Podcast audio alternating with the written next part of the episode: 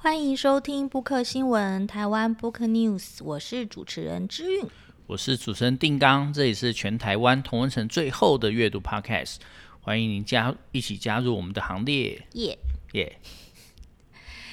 哎，我们好像最近都在讲有趣的文本，对不对？哪是哪哪一本？哪一本不有趣啦？不是啦，就是没有那么怎么讲，纯文学，纯文学好像也不能这样讲。不会啊，我们纯文学介绍很多本啊，嗯，什么那个情感教育啊，嗯，然后还有什么？哎，异乡人啊，嗯，都是纯文学的巨作。然后后来，后来就开始讲一些什么小王子啊，爱丽丝，对，然后上礼拜讲的是黄昏时不要打开课本，对。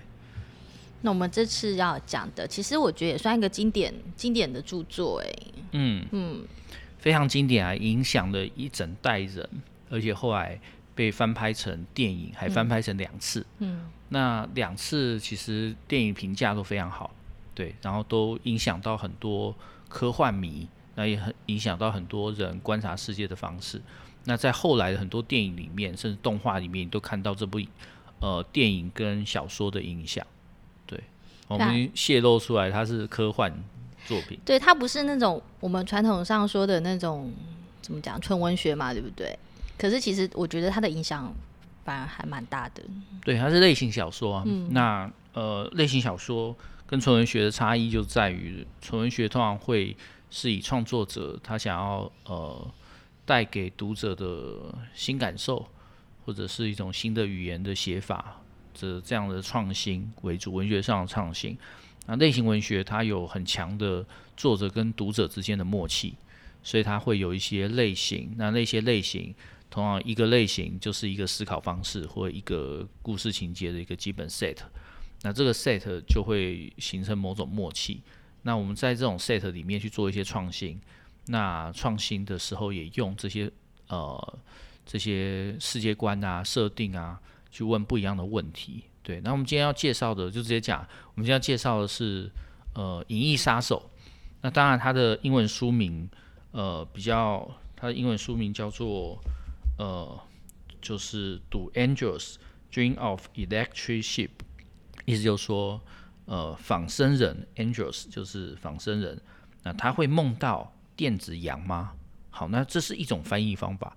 可是嗯，我最近看到另外一种翻译方法也不错，它叫做。就是仿生人会梦想拥有电子羊吗？哦，谁要拥有电子羊啊？为什么要拥有电子羊？那这就是一个梗。那这个梗就意味着他这个世界，这个世界，嗯，我忘了是哪一年，可是它设计就是呃，因为地球上很多辐射层，所以不适合人居住。不适合人居住之后，他们就开始鼓励人移民到火星。好，那移民到火星，可是火星的是呃空气啊、环境啊，其实并不适合人居住，所以他要做很多环境的改造。那环境的改造叫谁去做呢？就叫仿生人去做。那我们刚好上礼拜也讲了，仿生人专门做什么？做人类不想做的事嘛。所以这些被设计成有人工智能的仿生人，他的外表就跟人一模一样。他们要吃饭或什么的，他们甚至也可以可以可以呃发生性行为这样。那这些仿生人他们在呃火星上除役之后，就他呃他的工作做完了，然后退休了，那他们有一些就会呃跑到地球上来。那在地球上来，这些被除役的仿生人，因为他跟人实在太像了，所以他就混在人群里面，有一个自己的社会角色，然后也会去做一些事情，甚至有一些组织跟团体。好，那我们的主角呃就是瑞克，在这边他就担任一个。赏金猎人，这赏金猎人就是说，他要去呃追捕这一些列在名单上的仿生人，可是这到底是不是仿生人不确定，所以他呃他要用一个系统叫做福卡系统，那这福卡系统他就去检测这个仿生人他会不会有跟人一样的反应，所以他就会去问仿生人一些很失礼的问题。什么就是哎，你昨晚梦到什么啊？然后哦，你现在看到这张图片，你会会有有什么感觉？这样子，然后看他的情绪波动。那有情绪波动就代表，哎，这可能是真的人类。可是那情绪波动很奇怪，所以就说啊，这个是仿生人，就被福卡系统判定为仿生人的这个瑞克就会把他干掉。因为这是应该被处役的仿生人，可他却逃了出来，这样，所以这个主角就在这边执行这个这件事情。那因为我们刚刚说，就是地球的环境已经被破坏了嘛，所以那种自然生物基本上都已经消灭，那少数的自然生物就变成奢侈品。好，所以如果你可以拥有一个真正的动物，能够养一只真正的动物，就代表你是超级有钱人。好，那瑞克他的梦想就是他想要养一只真正的山羊。我不知道为什么人想养山羊，我就不太想养山羊这样子。好，那可是呃那个世界是这样设定。那所以他想养一只真正的山羊，可他却拥有的只是一只电子羊。好，那这个电子羊他把它放在阁楼里面，不让别人看到，然后常常去喂它吃草或干嘛。可他心里知道，这个山羊其实只是个电子羊，可他骗别人说这是一个真正的山羊。所以他的梦想就是，我总有一天要拿一只真正的山羊来换掉这个电子羊。对，那所以拥有电子羊是一个什么心态？它就像是。我们现在的世界可能觉得说，拥有名牌包很好，所以我们有 LV 包就代表我们是有社会地位的，有有象征这样子。好，可是如果你没有 LV 包，那你怎么办？你也可以拥有一个 LV 的 A 货，所以拥有 A 货就代表说，诶，我认同这个价值，而且我希望我总有一天会拥有真正的羊，呃，真正的 LV 啦。那这边就是类似的逻辑，就是说，啊、呃，我没有办法拥有真正的羊，我所以我只好拥有电子羊。那他这个书名就是仿生人会呃梦到电子羊吗？就意味着就是说，诶，仿生人如果就跟人类一样，也进入这种很白痴的这种价值体系，有没有可能？好，那仿生人会想拥有电子羊吗？就是说，诶，他也想要有这样的社会身份或社会地位，他真的变成人了，这样 OK 吗？好，那所以故事的开始就是。呃，瑞克开始去追杀名单上的几个仿生人。嗯嗯，因《银翼杀手》它有被改编成电影，对不对？对对。而且你刚才说我们有被改编成两次，一次是好像还蛮久以前的，一九八四年。一九八四，那还有一次是最近，二零一七。二零一七。嗯，两次哈里逊福特都有演。然后我刚好礼拜一的时候上课就上到这一本，所以我现在很熟这样。那我上课的时候，我就问同学说：“你有看过就是电影版的《银翼杀手》吗？”同学就说：“两个版本都有看到。”我说：“那你看到？哎、欸，他看了一个版本。”我就问说：“那你看的是哈里逊福特在里面是年轻的还是老的？”他同学就回我说：“嗯，看起来都一样老啊。”我就想说，哈里逊福特年轻的时候可是演那个《星际大战》的韩索罗，非常年轻又帅气。对，他是有年轻过的，好不好？好，没事。好了，因为通常。可能大家对过了某个年龄就分不太出来，年纪的差异、嗯、也是。对，你刚刚问我什么？就问你电影的啊。对对对对，对啊。那你两个两部电影都有看吗？我都有看啊。嗯嗯，你也有看啊？嗯，对，我们一起看的。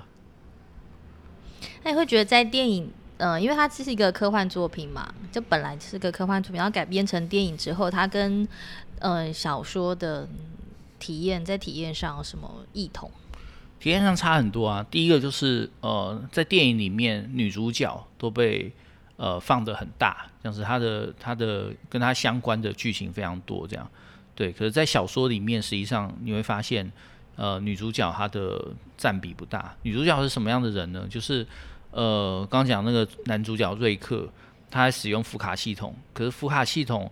到底能不能够抓到新型的什么连锁六号的仿生人，好像是被怀疑，所以他就跑到那个呃创造福卡系统，然后也是在做仿生人的一个企业，去那个企业里面去问那个企业的老板，然后问说，诶，这个系统发生什么事之类的。好，那企那企业老板有个子女，那子女是一个很漂亮的女孩子，好，那这子女叫瑞秋，然后这个瑞秋。他就呃就跟男主角有一些暧昧这样子，那在电影里面就把他们两个情感互动放得非常大。那在一二零一七年，甚至设计的是这个瑞克并没有杀掉瑞秋，而是把他藏了起来。所以呃那个后来的二零四九这个版本，就二零四九那个银翼杀手这个版本，他就。变成是去呃就另外一个赏金猎人他重新在执行这个任务的时候他就发现啊前一代的这个赏金猎人他居然保护一个仿生人让他活了下来。对。那这样子不是有点对人类来讲是一个威胁？对，四个威胁，也是冲击。可是他也在问的，就是说，如果这些仿生人他有动机、有心理，然后有情绪反应，甚至有可能会产生爱情，那他不就应该要拥有跟一般人类一样的权利吗？就是所谓的人权，到底能不能给予仿生人身上？那我们的对他的这些指挥跟努力，是不是有点违违反人权？因为人有基本的权利，他可以判断，比如说，诶，我要做这个工作还是不要做这个工作，我可以辞职。可仿生人能辞职吗？仿生人不能辞职吗？对不对？那呃，再就是命令的指挥跟判断这些事情，就是仿生能够完美去执行这件事情。可这件事情本身是合理的吗？那当然，这个呃小说跟电影都在质疑这件事。那质疑这件事更进一步的，就是那个 cyberpunk 的。世界观啊，就是我们前面有讲，cyberpunk 跟反乌托邦的这两种科幻电影的科幻小说或电影的类型，它其实都在问阶级问题跟控制的问题。好，那反乌托邦就说，乌托邦如果是很理想的，可这样子很理想的世界突然变成了集权统治的工具的话，会变怎么样？所以像一九八四啊、美丽新世界啊、动物农庄啊，都在问这样子的问题。那《银翼杀手》或是呃，就是仿生人会梦到电子羊，这这个其实我觉得也是在问类似的问题，就是说呃，他们看起来是一个理想的世界，因为在那里面呃，人类虽然环境毁灭了，可是还是可以过得还不错。那怎样能过得不错呢？因为有一群倒霉鬼，就是仿生人帮他执行这些任务，所以这里面有一个阶级问题。因为 robot 本来就是就是机器人，它本来就是在十九世纪这个词源。就有呃普罗阶级或劳工阶级的意味这样子，那从这个延伸出来的 Android 就是仿生人，其实也延续了这个意味，所以他问的其实也是一个阶级问题，只是他透过就是仿生这样的存在来问阶级问题。好，那集权统治在不在？在。那这集权统治会透过什么印象来产生？那你就会发现，在《银翼杀手》电影版里面，那这个意象就非常强烈，就是一个很像日本涩谷。这样子的地区，那它有一个大型的电子看板，可大型电子看板底下却是非常底层、很破烂，然后很糟糕的一个环境。那当然，日本涩谷并没有长这样啊，它只有大型电子看板。可你可以想象，呃，在后来的像《攻壳机动队》，然后也是在讲类似的一个场景。它讲就是一个阶级，就大型跨国企业透过消费，透过很多控制方法来控制你。可是底层的人生活是处于非常悲惨的一个状况。其实我们现在社会好像有点这种趋势，我觉得，嗯，因为就是我们我们的你看我们的那种生活，或我们习惯用，比如说脸书好了，或是你用的各式各样的网络平台，然后或者是你的手机，然后或是我们的衣服、成衣，这些都是大部分都是你说嘛，大型 跨国企业，对啊。对啊，大型跨国企业，它透过消费电子看板干嘛叫你消费啊？对，那消费能够干嘛？让你能够免于就是对于未来啊，然后对于自己的一些恐惧跟怀疑，所以它是一种麻痹的装置。那这麻痹的装置在《银翼杀手》这个小说里面，它还有一个很奇怪的机制，就是一个魔色教。那这个教它会弄一个共感箱，那共感箱就是你可以跟那个魔色教的教主，就魔色本人。一起体验他的感受，比如他现在在爬山，啊，因为他是一个老人，所以他爬山就很辛苦。那你用共感箱，你就会感受到哦，那个辛苦感，就是那个共感，就是就是我们都一直想象嘛，就是有一天，呃，hyper reality 就虚拟实境本身能够跟真实一样。所以我在打 Wii 的时候，一开始是哎，我好像跟里面的人一样在打网球。所以有没有一天，就是那个真实像打网球一样的反应，会透过这个装置直接让你融入在里面？所以融入式的游戏、进入式的游戏，就像《刀剑神域》这样子的一个完全进入式的这样的游戏机制，也是很多仔仔或者是很多人的一个梦想。可这件事情是不是意味着某种控制的更进一步？那在小说里面，魔色箱跟那个那共感箱跟魔色教，后来就被证明是假的。那个那个老人其实是演员这样子啊，这件事为什么要搞这样子？就是让你能够找到一个东西可以沉迷进去。因为其实我想到的是说，比如说像我们常常在抱怨嗯，抱怨脸书好了，或者一些媒体，它有什么言论筛选，然后我们不是常常在在在抱怨，或者觉得这样子是一种控制，可是我们还是会忍不住又搭集体又在上面使用，或者是一直一直沉沉沉溺在上面这样子。这就是反反乌托邦的意涵啊！反乌托邦就是说，它乍看或者说它一开始都是一个理想社会的一个设计。比如脸书，它一开始做出来，大家就觉得说，诶，我可以在上面呃沟通自己的资讯，然后揭露自己的生活。我可以看到我喜欢的人，我重视的人他的生活，这样我不用呃每个人都打电话的时候都重复一次，我只要抛出一次，那一百个人可能都看到了，那我就避开这些沟通成本。好，那这是一开始的设计。可是当他开始有演算法，当他开始需要的是你的使用时间。当他开始是希望你这项使用时间才能被他的广告影响到，那影响到之后你才会消费。也就是说，你使用这件事情本身不用钱，可是你被广告影响或被政治宣传影响之后所做出的改变，这件事付出了钱。那所以，脸书这个机制就变成是一个一开始感觉很理想，后来其实是一种控制手段的这样子的机制。不要这样讲，我们的节目还要在脸书上，对我们还有粉丝页，好不好？举例这样 OK OK。其实虽然我们谈谈的是书这样子，嗯、可是讲整个想到最近还蛮红的一个动画《奥数》啊，《奥数》嗯，对，《奥数》超棒的、啊，也差不多讲，如果从阶级去看，或者是那种统治这样子。对，《奥数》是一个九级的动画，那它是那个 Riot。公司，然后这公司就做那个英雄联盟 LOL，然后他们本职是做做游戏的，可他们做动画都非常厉害，所以他们陆续做出一些游戏彩蛋或者是一些 MV 都超棒。那后来就花了不知道七年还是多少年的时间，做出了奥数这个这个影集，他最近在 Netflix 上播，然后就就是全球的观观赏次数都非常多。那它这里面就设定了一个世界，就是它有一个上层的世界跟底层的世界。底层的世界叫佐恩，上层的世界叫做忘记名字了，四个字，四个音节有点难记，这样子忘记他名字了。对，那那个上层的世界就是啊，标榜进步，标榜科技，然后觉得说啊，里面的空气很清晰或什么的。可是你会发现，上层的那个技术，它都把那些污染排到了下层，所以下层其实是污染的。污染就是他他们进到下层的时候都要戴防毒面具，因为那空气本身是有毒的，然后他们的水也是有毒的，所以你在下层世界就在左恩里面，你其实是需要呃用一个温室或什么样子，你才能拥有干净的空气。那这个阶级非常的不平等，可两个世界又互相的依赖。那下层的人就想说，我怎么样能够反抗？好，那故事的开始就是从两姐妹。她们是底层出身，那怎么样去面对这件事情？开始这样就非常好看，对。嗯，那我们为什么开始讲奥数啊？没有啊，因为你就刚才讲到《银翼杀手》里面谈论的一些呃统治啊，或者是阶级的阶级的问题嘛。对对啊，其实，在《奥数》这部片里面，我觉得也有在讨论类似的主题。对，有类似的主题，嗯、而且好像很多科幻作品都会去。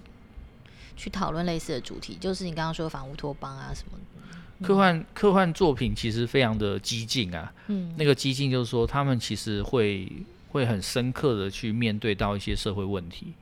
那这些社会问题，他当然都把它伪装成是近未来世界。然后，可是近未来世界怎么做呢？就是他放大某一个技术，放大技术之后也放大某个社会体制。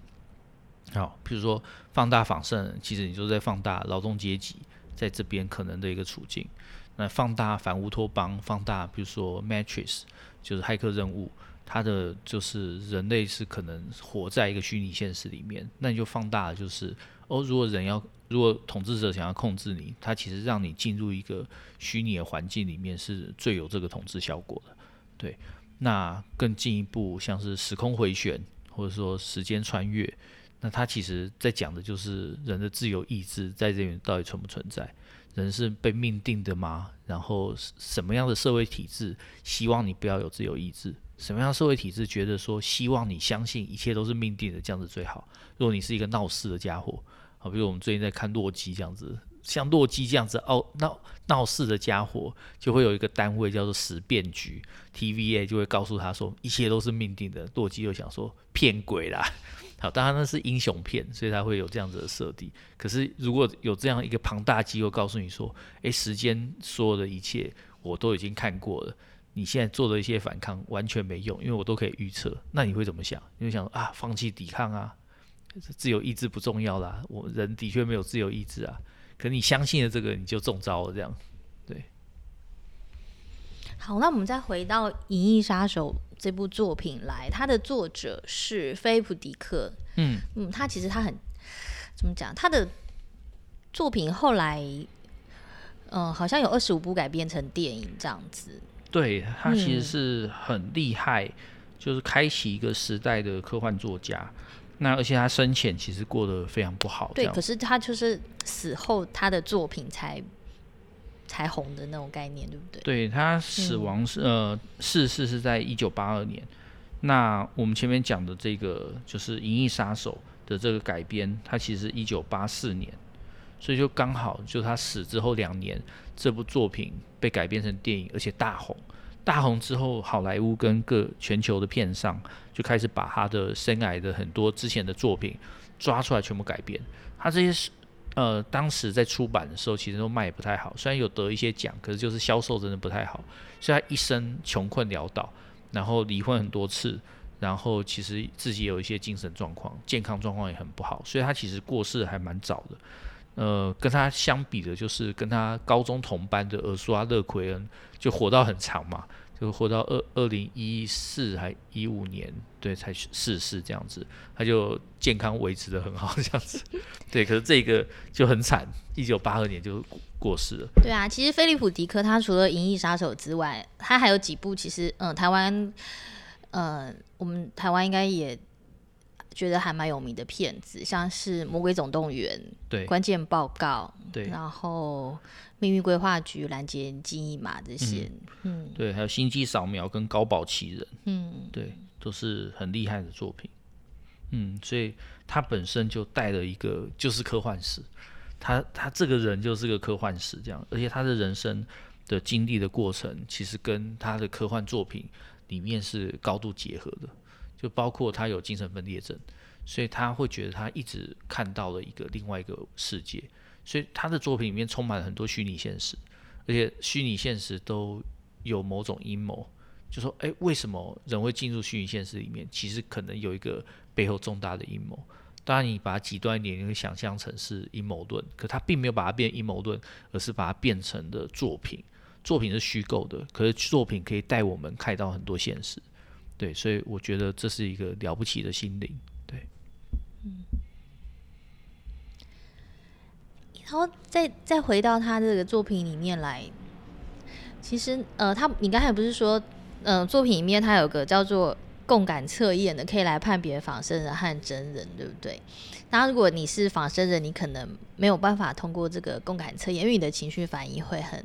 奇怪，嗯，可是让我想到说，假设你一个一个人，一个真真实的人类，可能他有一些身身心状况的话，那他是不是也可能通不过这个共感测验？哎、欸，你看到更深的东西了。对，更深的东西就是，就是一个系统或一个测验，它一定就是有一个标准反应。嗯、那谁会在标准反应里面？就是在这个社会里面常态分配中间的人，就是所谓的正常人或一般人。那一般人也没有说特别优秀，只是因为他的反应跟其他人差不多，所以他就被当成是正常的。